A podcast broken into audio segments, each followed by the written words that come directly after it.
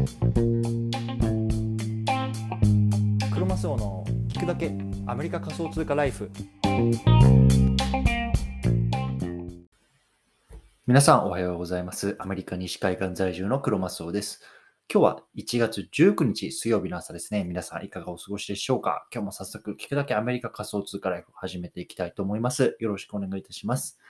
さて、今日のテーマなんですけれども、今日は雑談会、アメリカに帰国して思ったこと、日米比較、こんなね、テーマで話していきたいなと思います。でね、もう今日は本当にね、超雑談会でもう、あの時差ボケもあるのでね、なかなか頭が回ってないんですけど、まあ、ちょっととりあえずね、あの、撮っておこうというところで撮ってるので、まあ、あまり、あの、皆さんのためになるものを撮れるかどうかはね、わからないんですけども、ちょっと話していきたいなと思いますね。でね、あの、僕自身ね、あの、日本の方に1ヶ月ぐらい帰国していて、まあ、ちょうどね、昨日の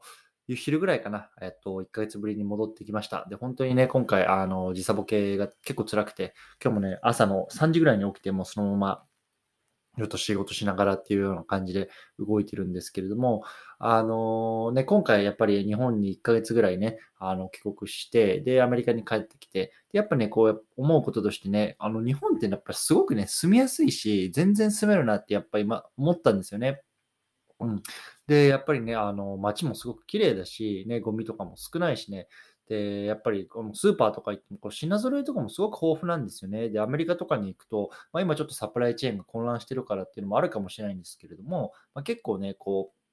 あの、物がスカスカだったりとか、で、かつね、あの、乱雑にね、こう置かれていたりとかっていうのがあるんですけれども、まあ、日本ってやっぱりそういうのもないし、すごくね、やっぱり本当に整理整頓されてる綺麗な国だなっていうのはやっぱ思ったんですよね。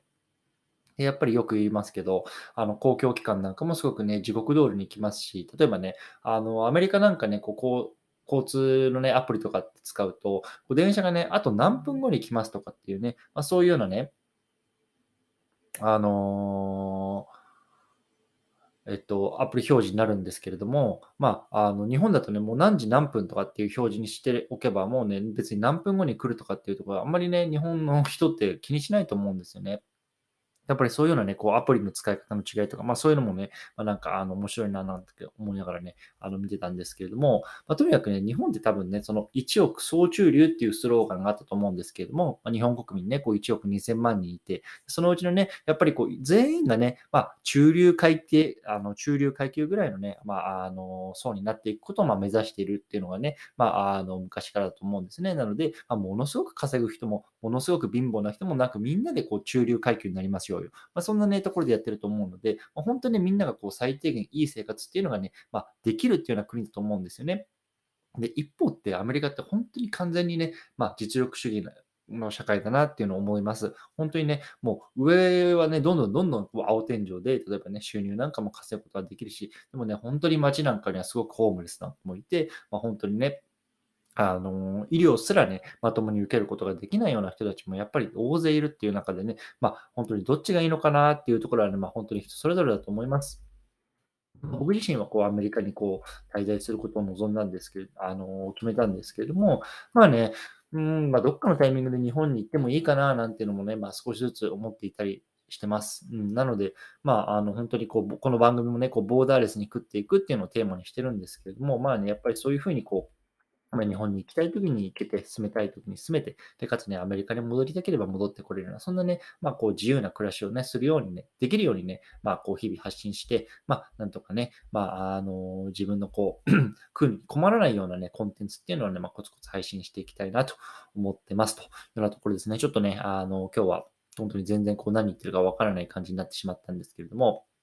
まあ、あのまあ、最後ね、ちょっと今回、まあ、かなりパーソナルなことを、感想も述べておくと、やっぱりね、今回初めて、えっと、子供とね、一緒に帰国したんですよね。で、やっぱり子供がいるといないとでね、あの、全然やっぱりこう、一時帰国っていうのも違うなっていうのを思いました。うん。やっぱりね、あの、子供のマネージメントがやっぱり最優先になるし、そこにね、こう、友人と会うとかね、家族との時間を過ごすとかっていうのはね、やっぱりちょっと、その、まあ、二の次になってしまうので、まあ、なかなかそのあたりのタイムマネジメントも難しいなと思ったりとか、あとね、やっぱり1ヶ月間のこうね、実家で暮らすっていうのもなかなか難しいですよね。やっぱりね、あの、ストレスが溜まるようなところもあるし、まあね、そういうようなところもま経験できてね、でも本当、総じてね、こう非常に貴重な時間でしたなと、でしたというようなところでした。はい。ちょっとね、また今日、あの、キャッチアップしながらね、また明日は何かね、皆さんにこうためになるようなね、配信ができればなと思いますのでね、とりあえずね、今日はこの辺りにしたいと思います。お疲れ様です。